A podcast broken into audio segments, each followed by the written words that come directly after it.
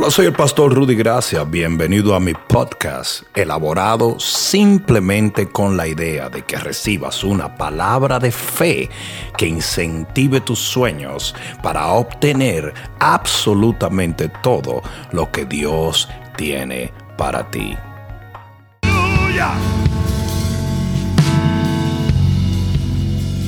Números capítulo 21, versículo 4. Esto te lo voy a dar rapidito. Después partieron del monte de Or, camino del mar rojo, para rodear la tierra de Edom, y se desanimó el pueblo por el camino. Y habló el pueblo contra Dios y contra Moisés. ¿Por qué nos hiciste subir? Ahí está el porqué, ahí está el porqué, ahí está el porqué. ¿Por qué nos hiciste subir de Egipto para que muramos en este desierto? ¿Por qué la iglesia tiene que atravesar por esto? ¿Por qué tuvo que venir el COVID? ¿Por qué hay cristianos contaminados? ¿Por qué? No hay pan, no hay agua. Y nuestra alma tiene fastidio de este pan tan liviano. Y Jehová envió entre el pueblo serpientes ardientes que mordían al pueblo y murió mucho pueblo de Israel. Entonces el pueblo vino a Moisés y dijo, hemos pecado. ¿Qué dijo el pueblo? ¿Qué dijo el pueblo? Hemos pecado por haber hablado contra Jehová y contra ti. Sí, porque hay gente que creen, eh, respetan a Dios, pero no respetan a los siervos de Dios. Dice, ruega a Jehová que quite de nosotros estas serpientes. Y Moisés oró por el pueblo. Y Jehová dijo a Moisés, hazte una serpiente ardiente y ponla sobre un asta. Y cualquiera que fuere mordido, mordido y mirare a ella, vivirá. Y Moisés hizo una serpiente de bronce y la puso sobre un asta. Y cuando alguna serpiente mordía a alguno, miraba a la serpiente de bronce y vivía. Pon la mano en tu corazón y dile, Padre, pónganse de pie todos los que están sentados. ¿Qué pasa? Ya se acostumbraron a ver el servicio desde la cama. Revíseme si hay alguno en pijama que no me estoy dando cuenta. Di Padre, en el nombre de Jesús visita nuestra generación con salvación, sanidad y unción. En el nombre de Jesús. Amén. Dale un fuerte aplauso al Señor. Siéntate un momento. En este domingo de resurrección, en el año 2020, la victoria de Jesús sobre la muerte y sobre el pecado y las tinieblas es el tema más poderoso que podemos predicar. No podemos desenfocarnos. No podemos sucumbir a la manipulación mediática. Tenemos que mantener en nuestra mente que nuestro Señor murió, pero resucitó al tercer día. Está sentado a la diestra del Padre en total y absoluta autoridad. Y ese Dios que subió viene pronto, descenderá a buscarnos. Alguien debió decir amén. Escucha esto. En lo, que, habla de la resurrección no hay un pasaje profético más maravilloso que este.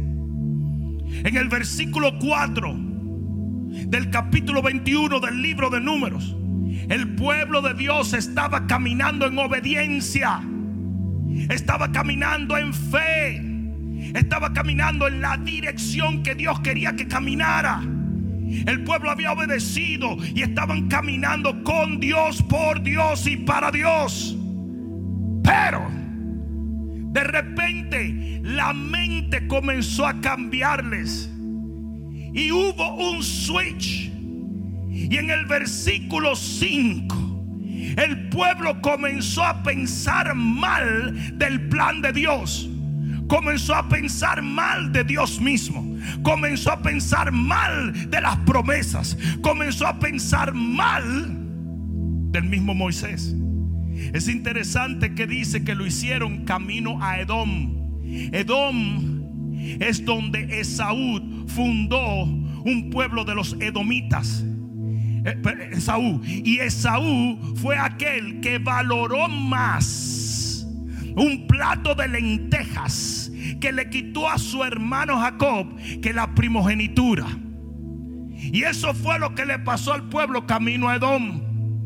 El pueblo comenzó a valorar más a Egipto que la tierra prometida comenzó a valorar más lo que recibían en Egipto que lo que recibían en las promesas de Dios. Comenzó a valorar más lo que hacían para Faraón que lo que Dios estaba ordenando que hicieran para él. Y ahí está el problema.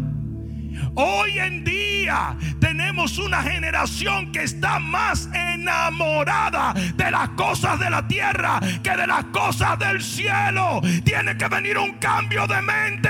Hemos sido llamados para vivir por Él, para Él y en Él. Hay muchos edomitas en el pueblo de Dios ellos comenzaron a decir, uy, Egipto era tan maravilloso. Y las cosas que hacíamos en Egipto. Y lo que teníamos en Egipto cuando nos dábamos nuestro traguito y bailábamos el merenguito. Y teníamos a la gente y dinero y billete y esto. La iglesia se contaminó Digo iglesia porque era eclesía, la primera llamada a salir. Y hoy hay una contaminación donde ya tú no sabes quién es cristiano y quién es cretino. Donde ya tú no entiendes si las iglesias son clubes sociales o son iglesias reales. La gente me está preguntando constantemente, Bishop, dime, ¿qué, es esto que está pasando? ¿Sabes por qué? Porque los pastores dejaron de predicar la venida de Jesús. Y a todo el que predicaba la venida de Jesús lo miraban como un legalista, un religioso y alguien que no conocía Biblia. Todo lo que se predicaba era prosperidad, prosperidad, prosperidad. Money, money, money, casa, carro. No. Hemos sido llamados a preparar el camino para el Rey de Gloria.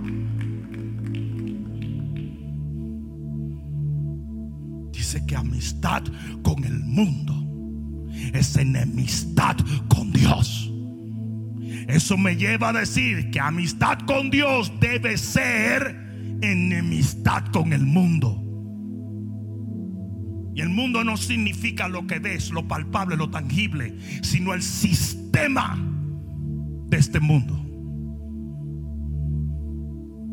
La definición de devoción 30 años atrás es muy distinta a la definición de devoción del cristiano de hoy. Hasta brega para venir a la iglesia le da a los cristianos. No hablemos ni siquiera de orar, de ayunar, de diezmar y por favor ni siquiera hablemos de predicar. El cristiano veraje no diezma. El cristiano veraje no predica. El cristiano veraje es un fornicario está enamorado del mundo, sus almas cometen adulterio todo el tiempo. Es un mal hablado y es un rebelde, se lo digo yo que llevo en el ministerio más de tres décadas. Es un rebelde por excelencia. Todos quieren ser chief, nadie quiere ser eh, eh, indio. Todos quieren mandar porque la Biblia dice por la rebelión de la tierra se aumentan los príncipes. Literalmente, cuando usted no cede a las demandas de cualquier miembro de una iglesia, ese miembro se va y lo difama. Porque yo siento del Señor hacer esto. ¿Ok, pastor? No, pero mira, eso no es así. Pues me voy. Y cuando se va dice, es un gran necio, un estúpido ingreído. si alguien supo esa, está ruquito.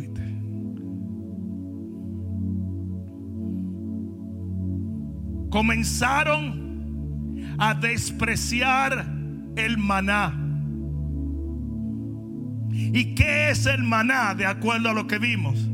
Jesús. Comenzaron a depreciar la tierra prometida, las promesas de Dios y comenzaron a apreciar de dónde habían salido. ¿Alguien está escuchando esto?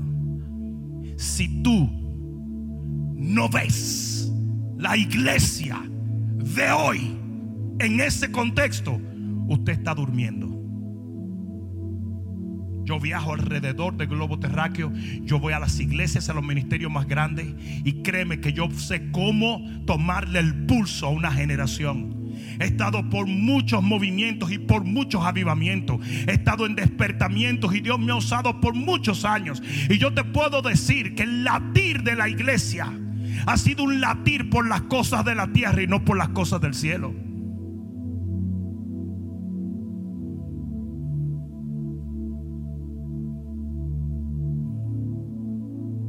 Cuando esto pasó, dice que Jehová permite que serpientes ardientes entren y comiencen a morder al pueblo.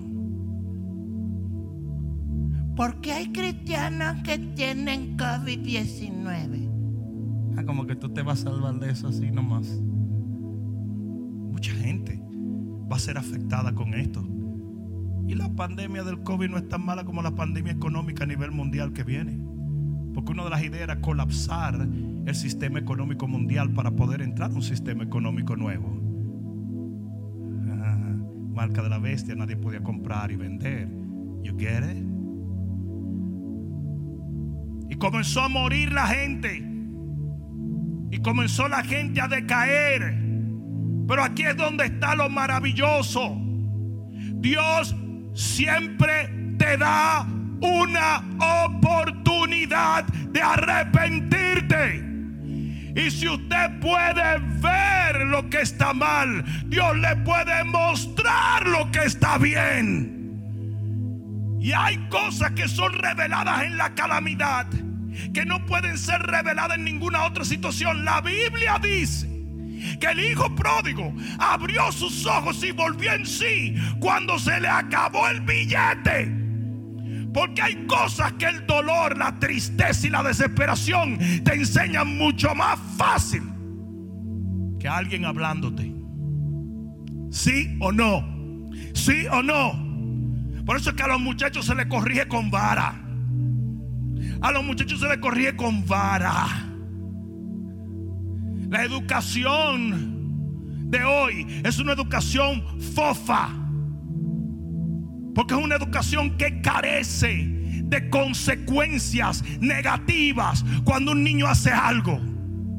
Usted tiene que entender que la corrección es amor.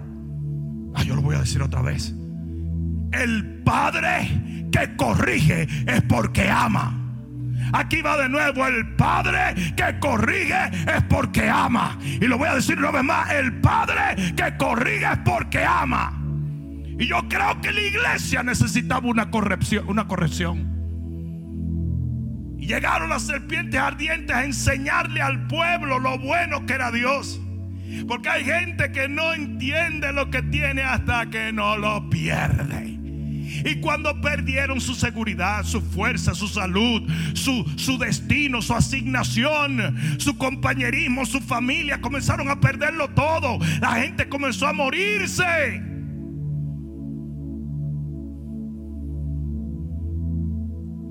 Pero aquí es donde está lo bueno. La calamidad le abrió los ojos. Y varias cosas le fueron reveladas. La primera cosa que le fue revelada fue el valor del hombre de Dios, de Moisés. Dijeron, caramba, Moisés no es tan malo. Ese tipo después de todo ora y Dios lo oye. Ese fue el concepto. Pero si ustedes leen la Biblia, antes de la serpiente ardiente, Moisés era chusma. Ustedes saben cuándo el pastor cobra valor. Cuando viene el lobo. La gente menosprecia a los pastores cuando están comiendo. Pero cuando el lobo saca los dientes, toditas miran por el pastor. ¿Y ahora qué hacemos? Ah, pero no dije que tú no me querías. No dije que tú me murmurabas. No diga que yo era lo peor del mundo. Hello. Lo primero que se le revela es el valor de Moisés.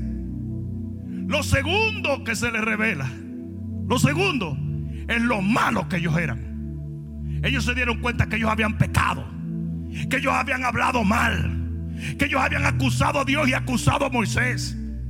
Y si la iglesia no aprende a mirar lo que está mal en este momento, entonces se va a convertir en una víctima de las serpientes. Ellos dijeron, estoy mal. Estamos mal. Y de la misma manera, Furufa Antonieta, que siempre estaba incitando a todo el mundo a chismear, ahora andaba incitando a la gente a arrepentirse. Y todo el mundo andaba diciendo, oye, tenemos que reconocer que estamos mal. Estamos, en pecado, estamos en pecado. Hablamos mal de Dios. Dejamos de servir a Dios. Dejamos de hacer lo que teníamos que hacer. Nos pusimos a hablar plepla y disparate. Que mucha gente no entiende el, el poder de la palabra. Usted es salvo por lo que dijo. Lo voy a decir otra vez. Usted tomó una promesa que Dios dio por gracia. La creyó, la habló y usted está camino al cielo. Y así hay cristianos que no le dan valor al poder de la palabra. Lo que usted habla va directito a los oídos de Dios. Y la Biblia dice claramente, así como hablen a mis oídos, así haré yo con ellos. Uno de los problemas que tenemos hoy en día es la lengua suelta que hay. Y los malditos, oigan bien, malditos Instagram y malditos Facebook que le han hecho pensar a muchos cristianos que tienen la autoridad cedida por Dios para maldecir a los hombres de Dios, a los ministerios, al pueblo de Dios. Dice, no os hagáis maestro de muchos porque en ello hay mayor condenación. Hay mucha gente que no entiende que las Miriam van a caer con lepra por estar hablando de los Moisés. Yo esperaba que me iban a respaldar aquí hoy. ¿Qué es lo que pasa? Respáldenme, por favor. Si no voy a creer que son ustedes. Thank you.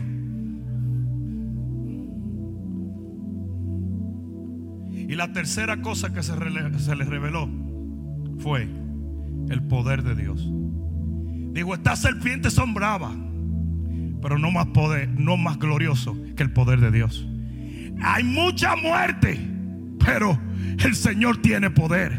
Una sola oración. Yo dije una sola oración. Una sola oración. Y el Señor le va a cerrar la boca a la serpiente. Y hoy yo he venido a decirle a una generación que está atemorizada. Levanta tu voz al cielo. Clama a Jehová.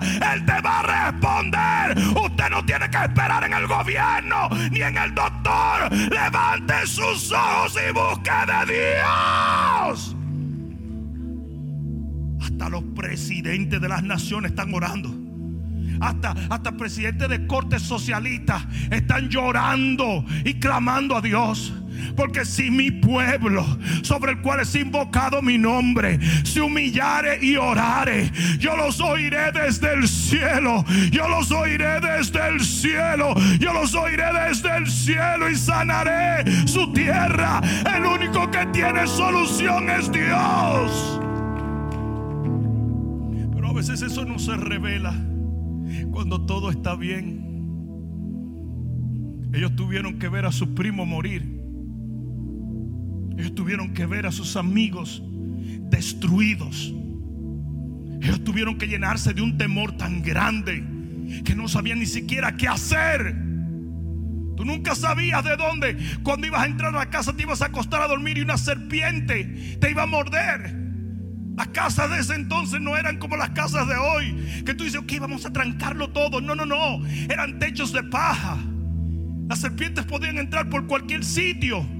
No existía Truly Nolen. No había, eh, eh, vamos a un tipo a buscar un espanta serpientes. No, ni siquiera un gato, porque se los amaban.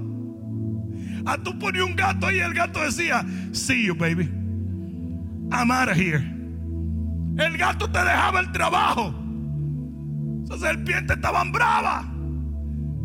Pero las serpientes revelaron lo que Moisés no pudo revelar. A veces la iglesia necesita ser sacudida. A veces el cristiano necesita ser sacudido. A veces usted tiene que entender por mordiscos, no por palabras. Yo voy a dejar que eso te baje por aquí, por el cuello. El pueblo vino donde Moisés y le dijo, ora. Y Moisés oró. Pero Dios le dijo a Moisés, no es suficiente una oración. Ellos necesitan redención. Escribe esto que te estoy diciendo hoy, porque hay mucha gente orando hoy y hay mucha gente clamando hoy. Pero más allá de la oración, usted necesita redención. Es verdad que Moisés tenía fe. Es verdad que Moisés tenía el oído de Dios. Es verdad que Moisés tenía una entrada al trono. Pero el Señor le dijo, no, no es tu oración, es redención. Y hoy yo le digo a cualquier persona que escuche el sonido de mi voz, no es suficiente clamar. Es clamar desde la postura correcta la oración eficaz del justo. Pero no justicia propia, la justicia que viene en Cristo Jesús. La, oración eficaz del justo puede mucho. Y de repente el Señor le dice a Moisés, no, no, no, Moisés, no es oración, es redención. ¿Qué quiere decir, Señor? Ahora te lo voy a explicar. Y para que tú puedas entender qué fue lo que Dios quiso expresar con este acto, tienes que irte al libro de Juan. En el libro de Juan, capítulo 3 y versículo 13, entiendes el por qué Dios le da a Moisés unas instrucciones tan raras. Piensa de una vez y por todas. Moisés, la gente de los tiempos de Moisés no conocía mucho de Dios, pero sí conocía ciertas cosas. Moisés fue el que escribió el libro de Génesis. Por lo tanto, Moisés sabía lo que simbolizaba una serpiente y de repente Dios le dice, hazte una serpiente para que la gente se sane. Imagínate por un momento lo extraño de lo que Dios estaba pidiendo, parecía brujería. Pero si nos vamos y eso que hizo Moisés era para nosotros, ni siquiera era para ellos.